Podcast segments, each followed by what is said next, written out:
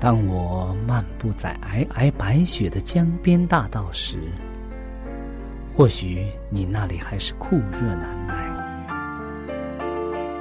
也许当我望着海边火红的日出轻声咏唱时，你那里还是繁星满天。我们远隔万水千山，身处不同的环境，是上帝的爱。将我们凝聚在一起，我们用心来交流，用声音来沟通，用人生来实践上帝的爱。上帝是我的依靠，在我最无助的时候，他给了我生活的希望和勇气。主耶稣用生命的光照了我的人生。伊是我的爸，也是我的朋友。人非有信，就不能得上帝的喜悦。上帝好似我爹哋咁样，好关心我，好爱我。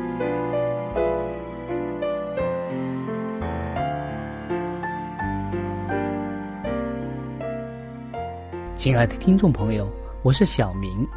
欢迎您收听由我为您主持的《小明说事》节目。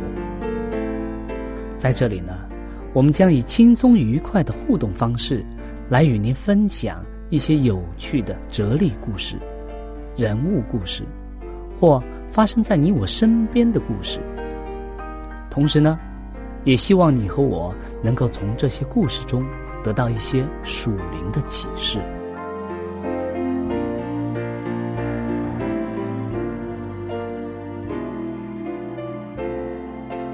欢迎您收听《小明说事》。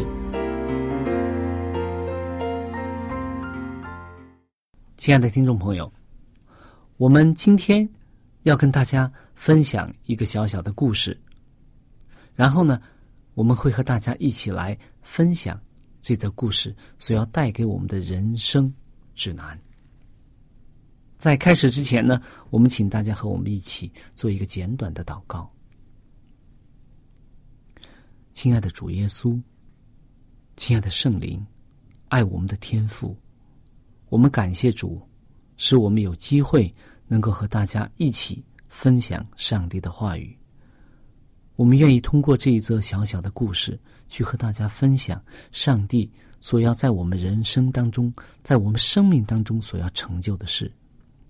愿圣灵与我们同在，帮助带领我们，启发我们。我们这样祷告，奉耶稣基督的名，阿门。今天要和大家分享的一则故事，它的题目叫《环绕中心的改变》，就是我们的生命到底围着什么转，是以什么为中心？那么，今天的这个故事啊，发生在一四七三年的二月十九号。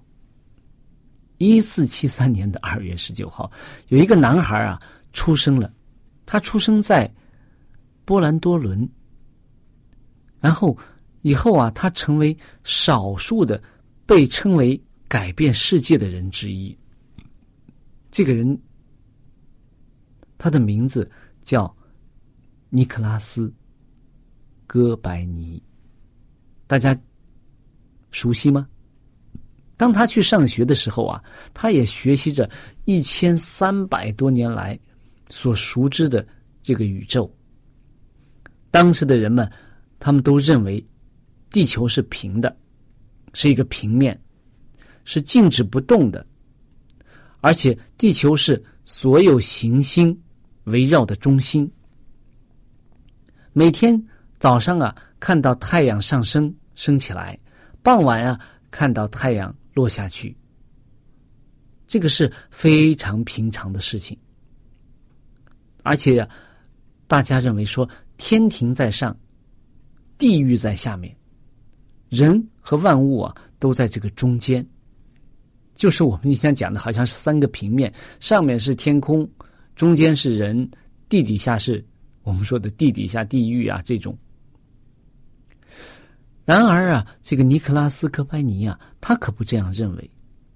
他经过了许多的研究之后啊，他确信地球和其他星球一样，是绕着自己的轴心在旋转。而且不但如此啊，他还相信太阳是这个这些行星围绕的中心，而不是地球。这与当时的这个理论呢，当时的这些就是说地球中心论呢。还有地球是平面啊，它与这些理论呢是完全相悖的、相反的。他的著作呀，刚一出来就被当时的宗教界所禁止，甚至啊，他的教导这些哥白尼这些思想的人啊，都要被烧死在火刑柱上。所以当时的人们，他认为这是一个异端学说。是一个非常可怕的一个理论。他们认为，地就是方的、平的，天空也是一个平面。所以，而且他们认为地球是各个行星围绕的中心。你现在说太阳、地球是围着太阳转的，这太可笑了。那么到了今天，很少有人相信说是地球是平的。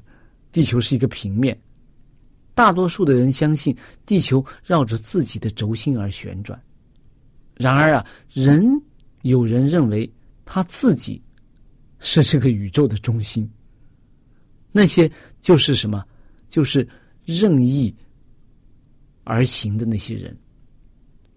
他们认为每件事情都要以他们自我为中心。他们不是。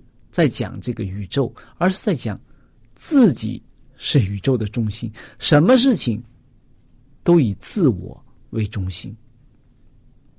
这种人自己想看电视的话，他就霸着这个电视的遥控器，他不管别人要看什么节目。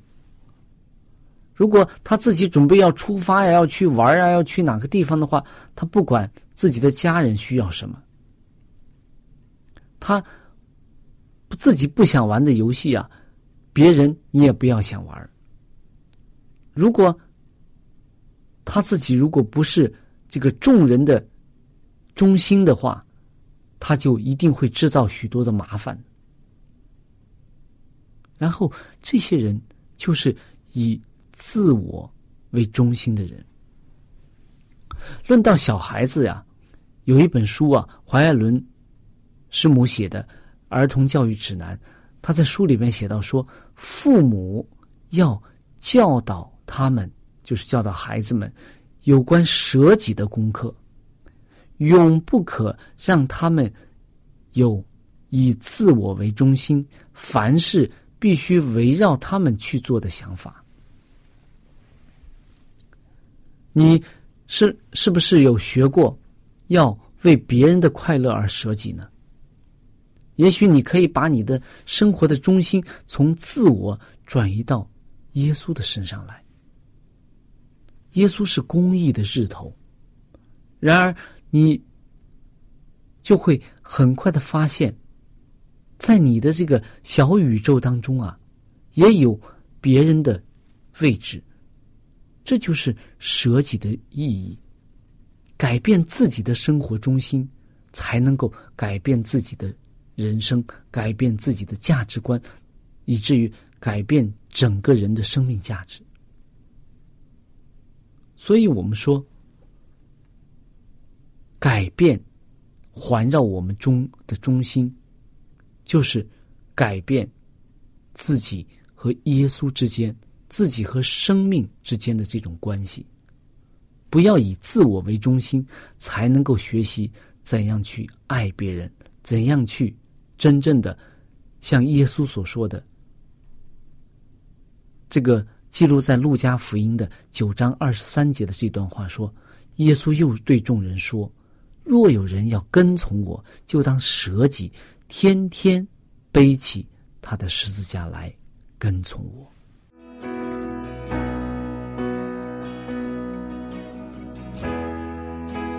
将生命。交在你手中，献上一切给你主的世界，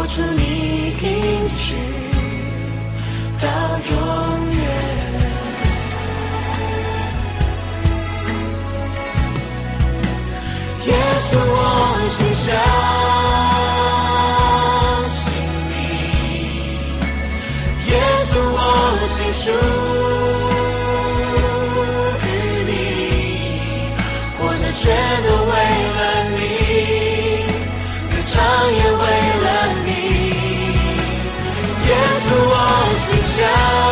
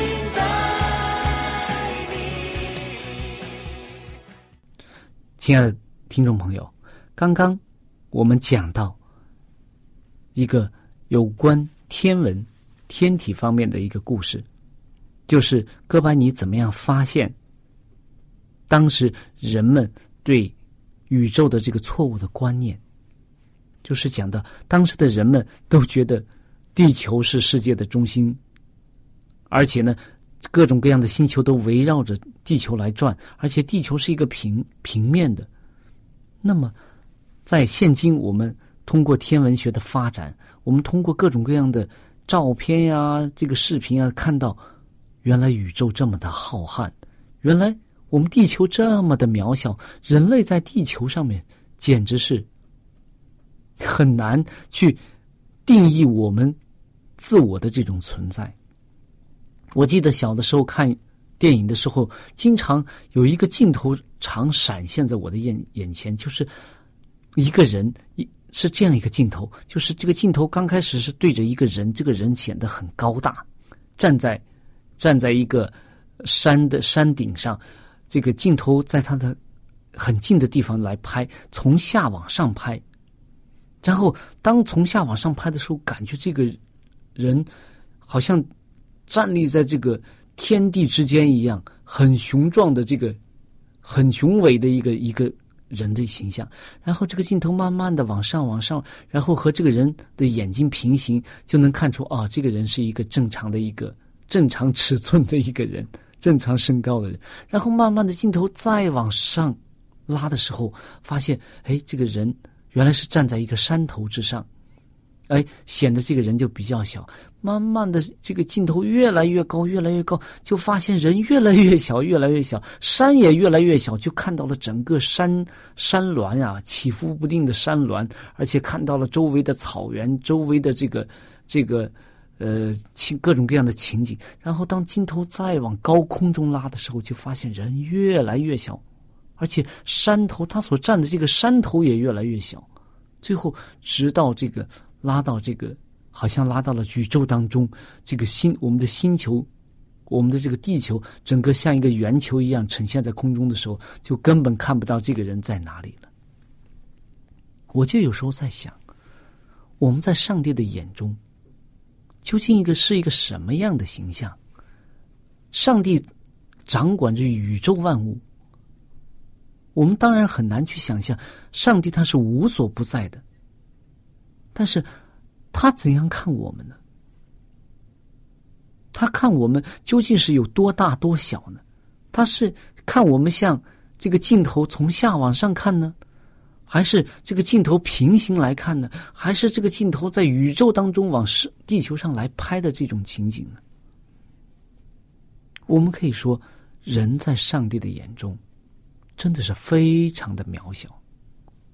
但是，人在上帝的眼中却看为极为宝贵。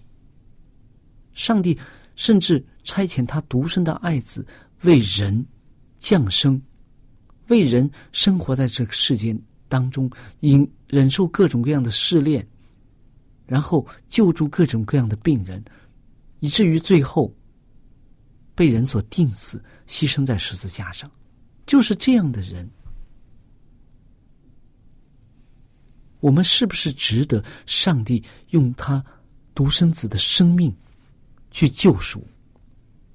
然而，很多时候我们却很难去定位自己。我们总觉得自己好像很了不起，特别是我们人和人相处的时候，哎，经常会发现，哎，自己比别人强，哎，我这个方面比他强。然后，当发现自比自己强的人呢，有的时候会产生这种嫉妒心理。哎，他为什么这样？我为什么不可以？然后就产生很多的矛盾、纷争，然后甚至出现火拼，出现各种各样的战争。所以我们看到，人类很多时候我们活是活在自我的这个世界当中。有一句话叫。井底之蛙，小天小地，自高自大。这是我们成语当中的一则。当我们看到一个青蛙，它坐在这个井的底部的时候，它看到天空，哇，天空就这么小，原来就像一个小杯口大小一样。然后有一天，当他跳出这个井口的时候，他才发现，哇，天空原来这么的大。但是他眼中所看到的天空究竟有多大呢？我们说人，人的视力范围，人可以看到方，可以看到方圆二十公里左右的情景，距离二十公里左右的情景。那么，我们又能看到多大的宇宙呢？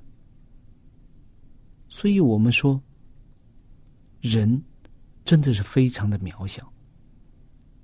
那么，怎么样让我们摆脱这种以自我为中心的这个意念呢？耶稣告诉我们说，要舍己。我们小的时候学过很多的这个有关人生的哲理方面的人生态度方面的一些故事。那么，我记得就有一个孔融让梨、孔融让梨的一个故事。就是小小的几岁的孩子就能懂得把梨让给别人，把好的让给别人。他教育我们说，也是一种舍己的一种态度，就是说把最好的东西给别人。我们现在生活当中有很多非常有趣，我们可以来探讨一下很多东西。比如说，我们给别人的东西究竟是什么样的东西？我们经常会收到一些，或者有的时候我们可能也会给别人一些东西，就是我们所不需要的、不要的东西。哎，我们觉得，哎呀，家里这个沙发。我自己用不着了，要要做了很多年了，用不着了。但是丢了又可惜，或者怎么样？呃，我用不着，可能别人能用得着，那么我就给别人。哎，我这件衣服穿了以后发现不合适，或者怎么样，颜色不好，或者是款式不好，或者怎么样，我也用不想要了，我就给别人。但是中国人讲说：“己所不欲，勿施于人。”你自己所不想要的东西，你就不要给别人。你要把什么样的东西给别人呢？就像孔融让梨一样，把好的东西，自己认为好的东西给别人，不要把自己所剩下的垃圾给别人。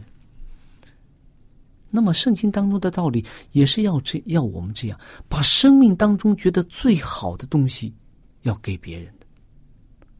不要说，我把我好的东西我都自己保留下来，然后我所不要的或者是可要可不要的东西，我才给别人。这不是舍己的道理。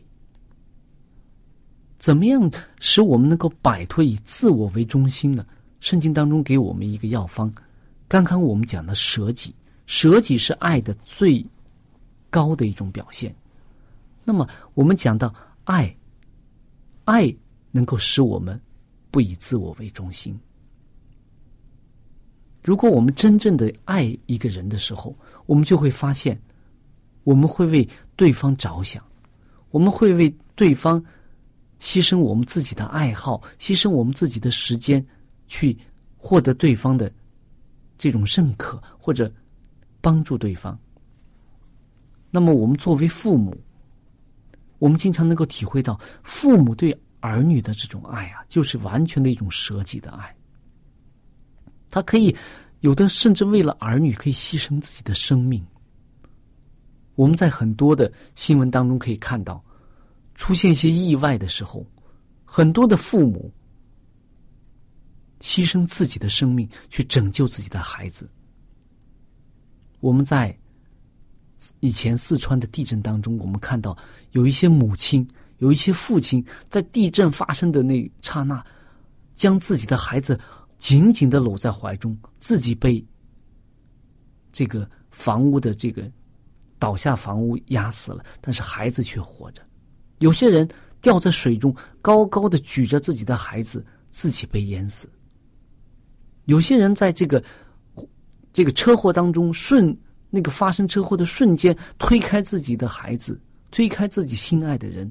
而自己被撞死，我们可以看到很多这样舍己救人的例子。那么，这就是耶稣基督所给我们的爱的这种启示。他希望我们每个人都能够用这份爱来对待我们身边的每一个人。我们要效法基督。为什么说我们要用这种爱？来抵抵挡我们心中这种自私的这种爱呢？自私的爱就是爱自己，爱自己所爱的。但是，上帝却让我们要爱，甚至要爱自己的仇敌，为仇敌而舍命。这是我们人类所很难理解的一种爱。我们讲到这个，刚刚我们这篇。这个故事里面也讲到，提到小孩是吧？我们知道现在的这个儿童教育，很多很大程度上对儿童心理健康、对儿童人生观、世界观的这个树立，没有起到一个正确的影响。我们知道现在很多的孩子都是独生子女，他们从小生活在一种被爱包围的环境当中。他们没有兄弟姐妹，只有他们一个，所以父母所有的爱，周围亲人所有的爱都倾注在他们身上。他们不懂得怎么样去分享这种爱，不懂得怎么样去回报这种爱。所以怀爱伦师母、怀师母就讲到说，要教导孩子们有关舍己的功课。当你家中你的孩子认为一切都是理所当然的，呃，认为父亲这样对待我，这样爱我是应该的，母亲这样也是应该的，周围的朋友这样也是应该的时候，他就陷入了一个以自我为中心的一个漩涡当中。我们要。让孩子教导孩子怎么样去分享这种爱，你给孩子东西，要让他学会怎么样去和别人分享，这才是我们改变环绕我们中心的这种耶稣基督的爱。亲爱的听众朋友，我们的节目到这里就结束了。如果你有什么属灵的感受，或者是听了节目之后有什么感动，你可以用电邮的方式和我们直接联系。我的电邮地址是小明，就是拼音的小明 x i a o m i n g，小老鼠 v o h c 点 c n。我再说一遍，我的电邮是 x i a o。m i n g at v o h c 点 c n。那欢迎您写信给我们，我们可以在属灵的历程上可以互相勉励、互相支持、扶持，共同奔走天国的道路。在这里，我再次感谢大家收听我们的节目，上帝祝福你，再见。